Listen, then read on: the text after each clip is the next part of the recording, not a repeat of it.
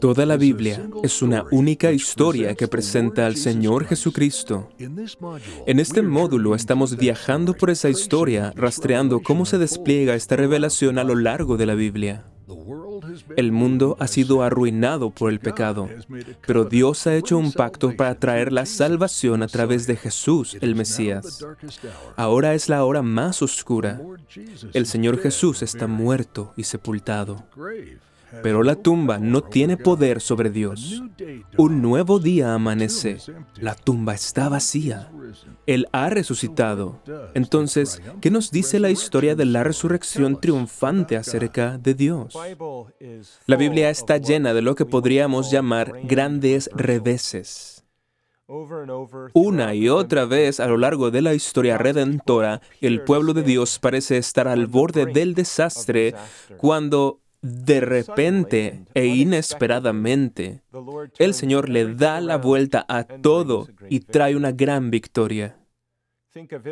Piensa en Israel parado de espaldas al Mar Rojo y al ejército más fiero del mundo, Egipto, avanzando hacia ellos.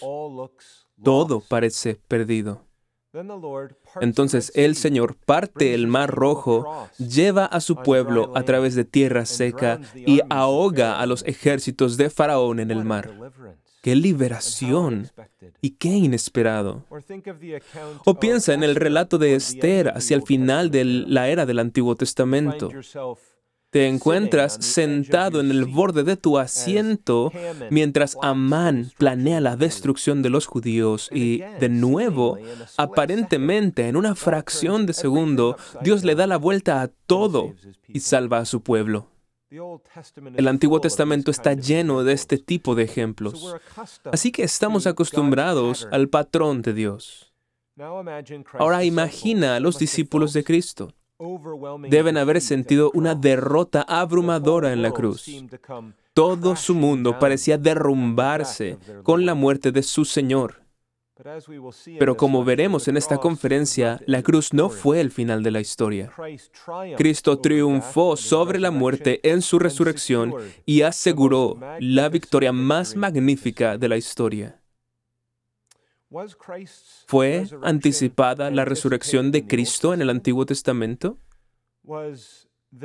¿Fue la naturaleza del cuerpo de Cristo después de la resurrección la misma que antes? ¿Seguía siendo un cuerpo verdadero? ¿Cómo sirvió la resurrección de Cristo como una vindicación pública de sí mismo?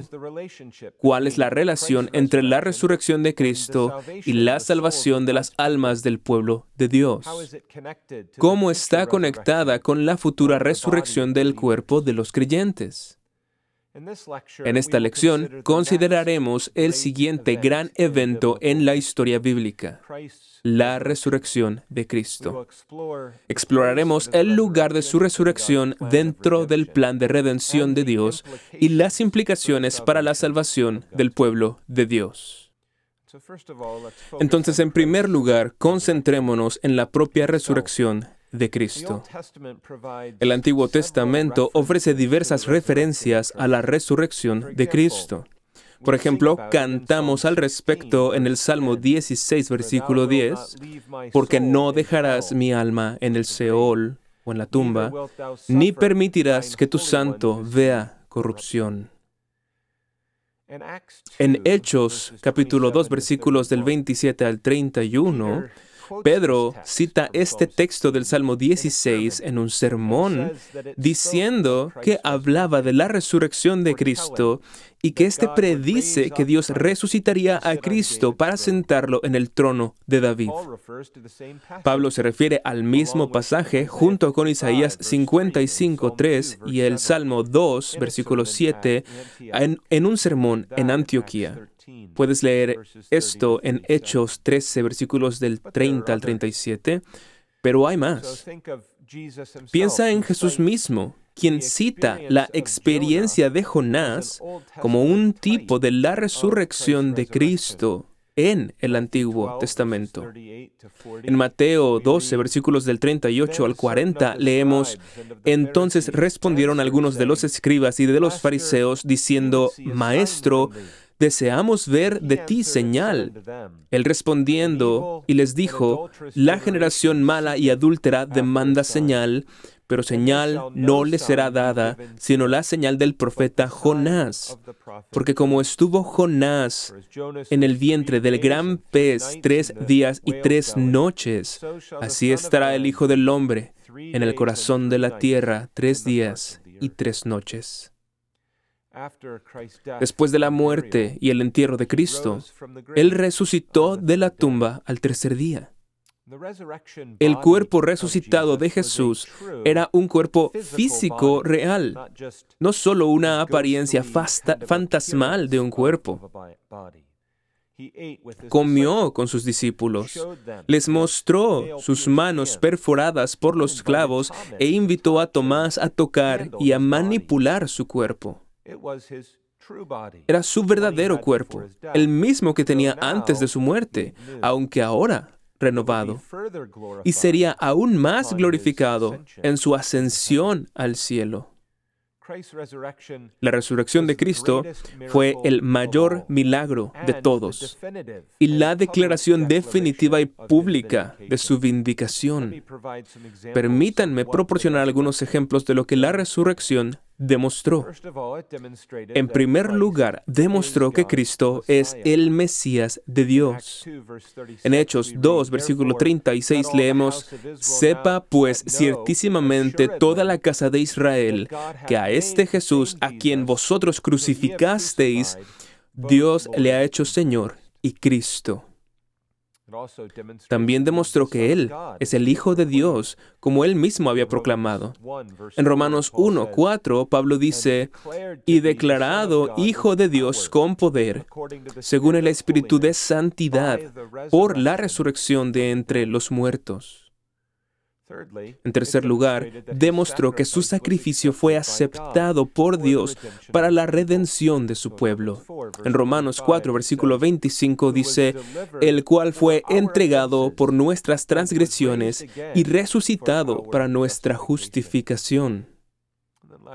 Por último, aprendemos que el Señor Jesucristo reina como soberano sobre todo.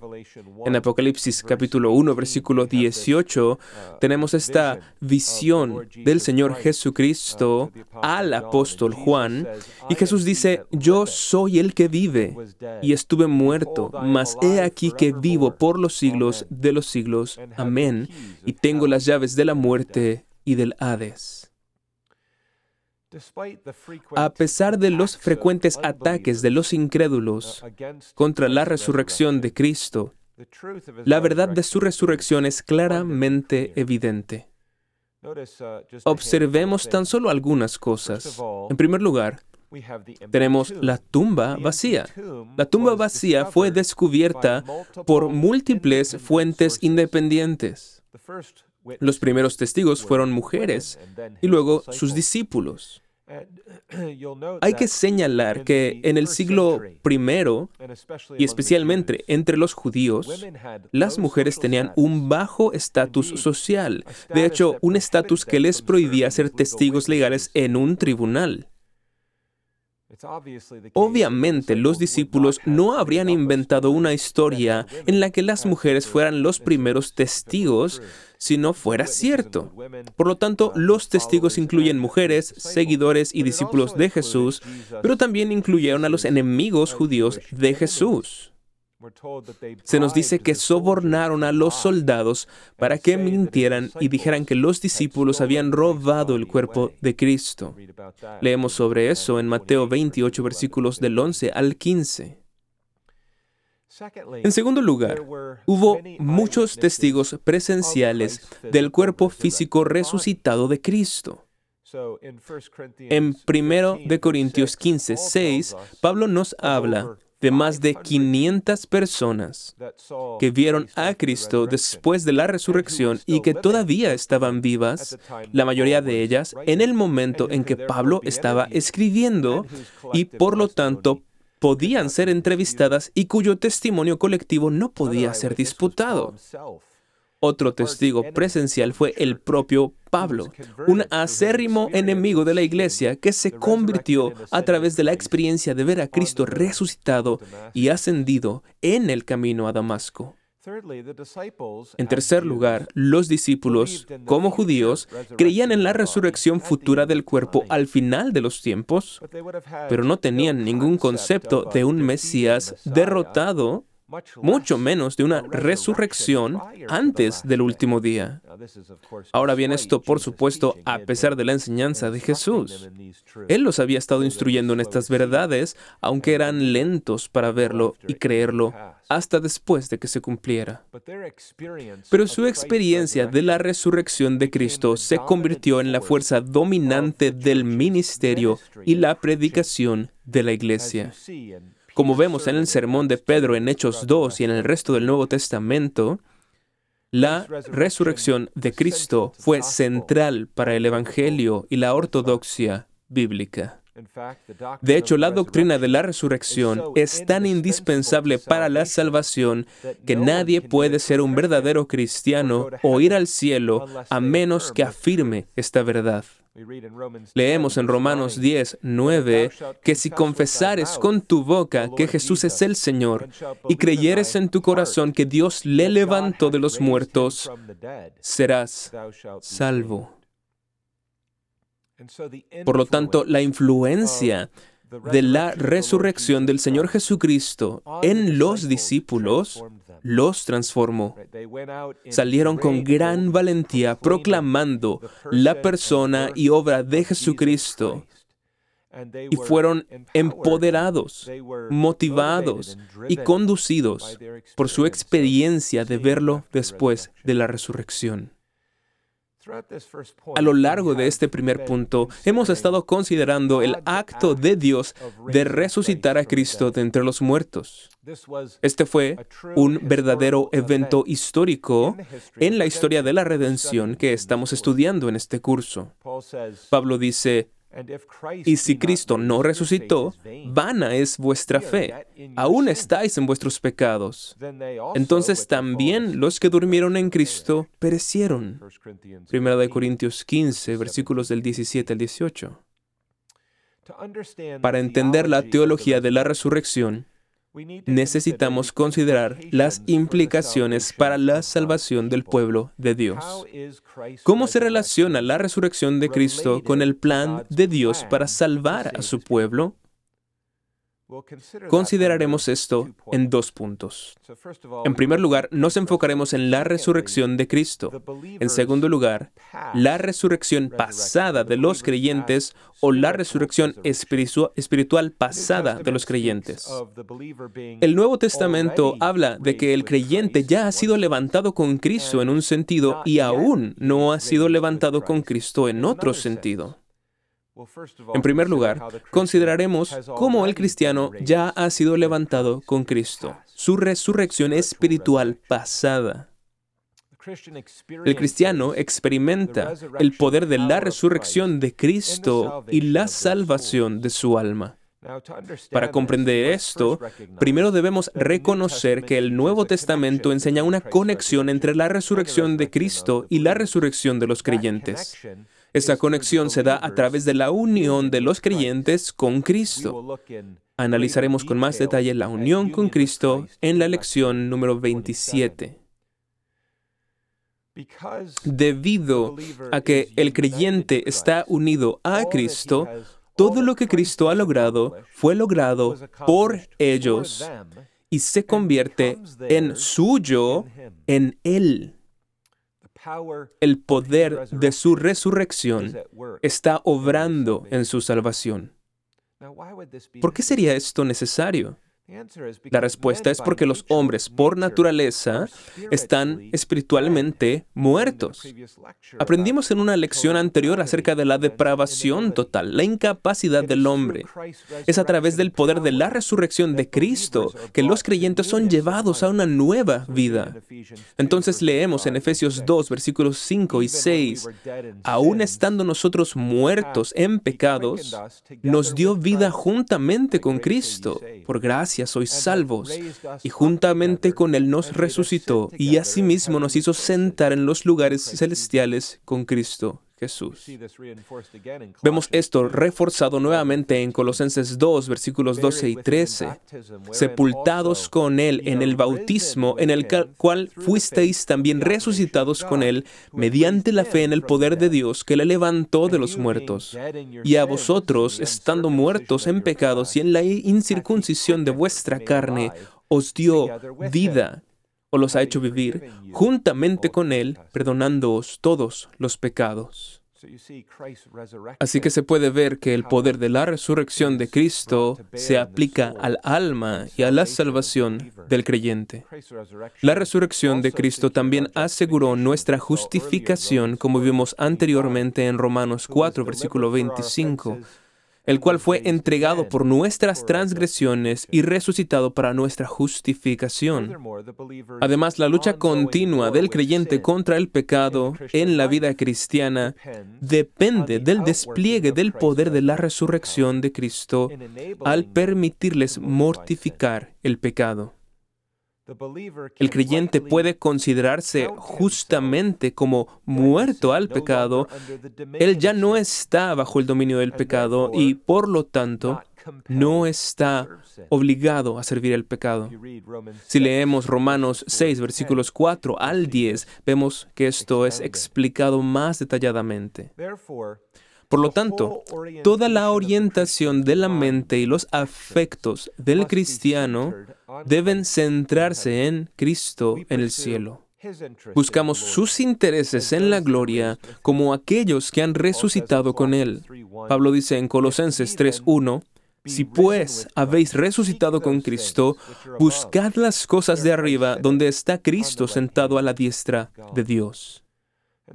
Y así, debido a la unión del creyente con el Señor Jesucristo, la resurrección de Cristo incluye al creyente. Ellos son resucitados con Él y ese poder de la resurrección se ejerce para salvarlos y santificarlos. Por lo tanto, esto se refiere a la resurrección espiritual pasada del creyente el pecador sacado de la muerte en pecado y traído a la vida, resucitado, por así decirlo, a la novedad de la vida en el Señor Jesucristo. En tercer lugar, tenemos la resurrección futura corporal de los creyentes, la resurrección del cuerpo en el último día para ser levantado en gloria. Leemos en 2 Corintios 4, versículo 14,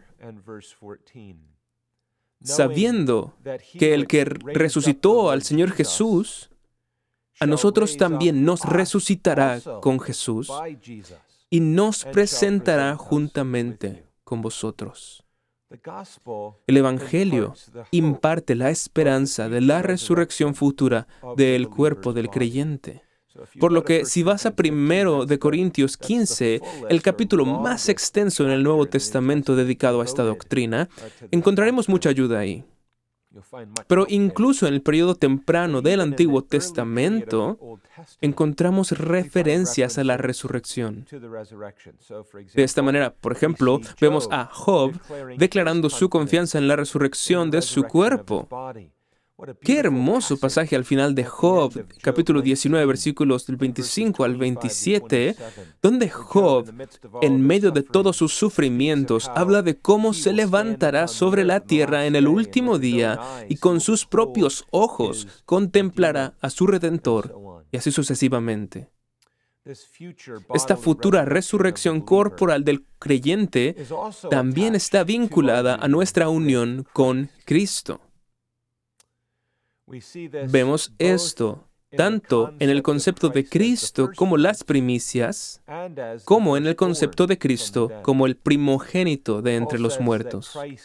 Pablo dice que Cristo ha ido delante de su pueblo, asegurando la resurrección de ellos a través de la suya propia.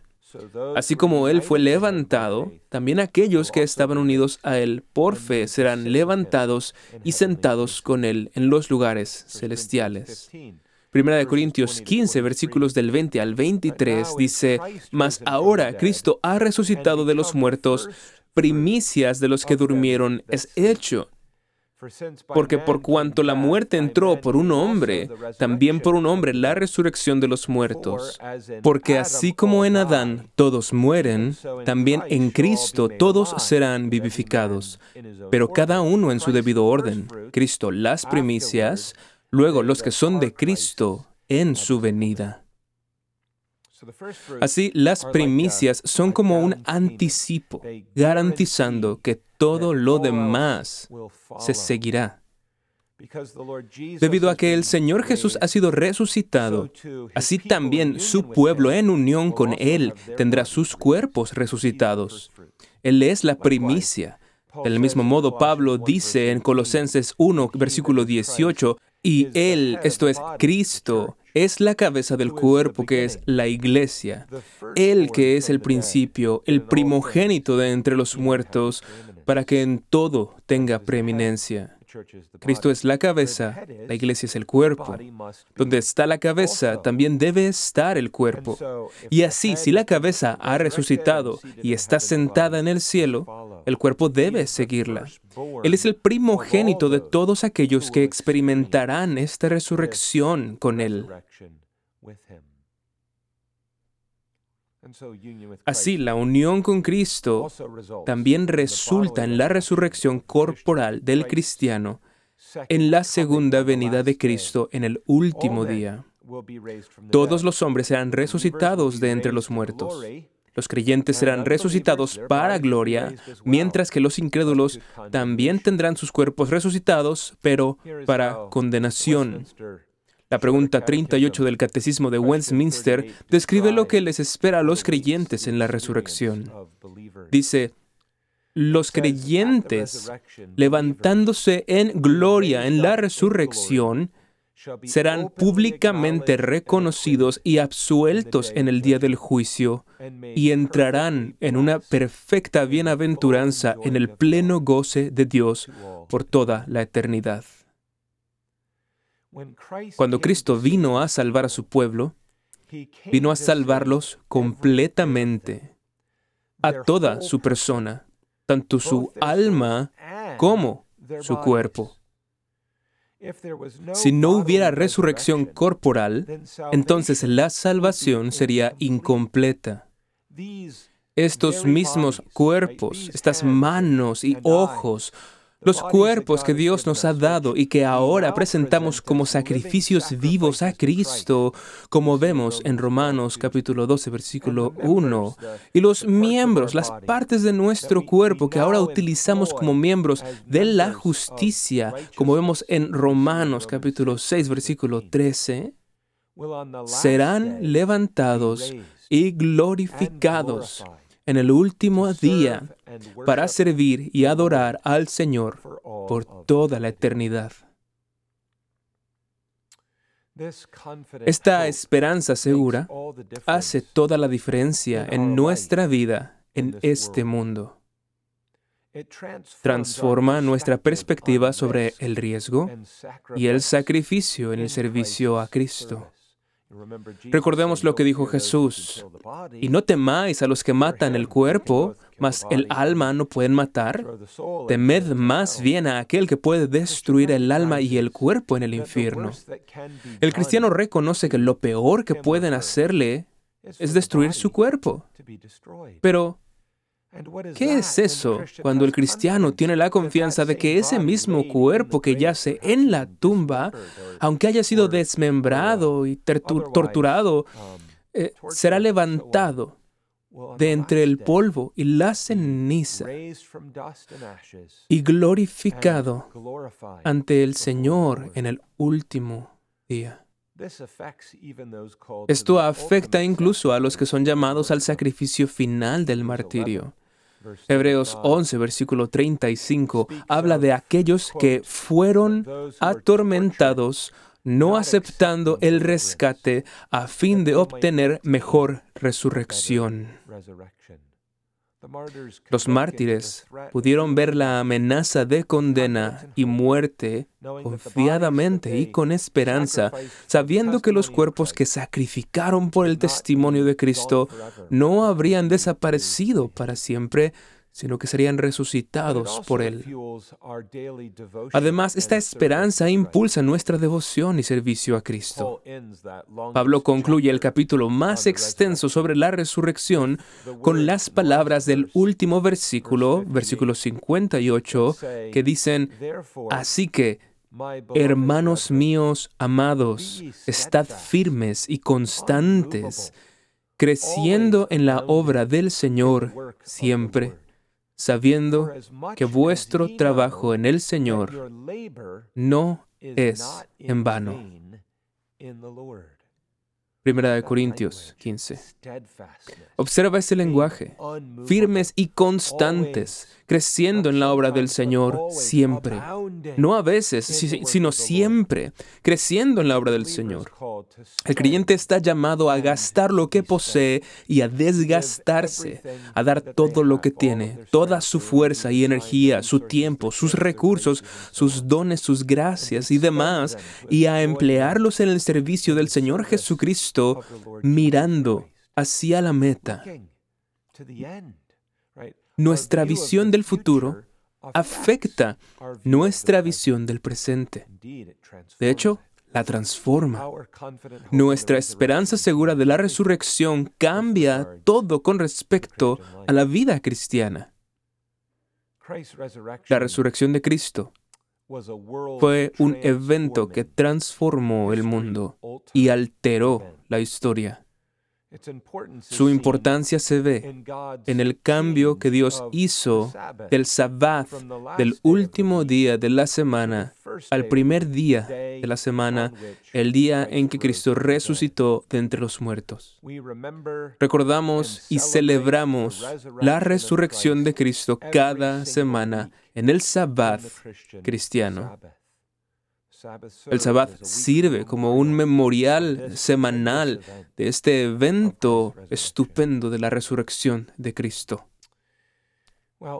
Bueno, para concluir, hemos explorado el lugar central de la resurrección en la redención y en la historia del plan de Dios para salvar a su pueblo. Cristo ha resucitado de entre los muertos, pero en nuestros estudios aún no ha ascendido al cielo para ser glorificado. Hasta ahora no hemos considerado su ascensión. En la próxima lección consideraremos uno de los grandes resultados de que Cristo no solo haya resucitado, sino también ascendido a la diestra de Dios Padre Todopoderoso, a saber, el don del derramamiento del Espíritu Santo en el día de Pentecostés. Esperamos que haya sido inspirado por lo que hemos considerado en esta lección. Únete al reverendo Robert McCurley en la próxima ocasión a medida que avanzamos en nuestro viaje a la teología bíblica y preguntamos, ¿cómo glorifica a Cristo la venida del Espíritu?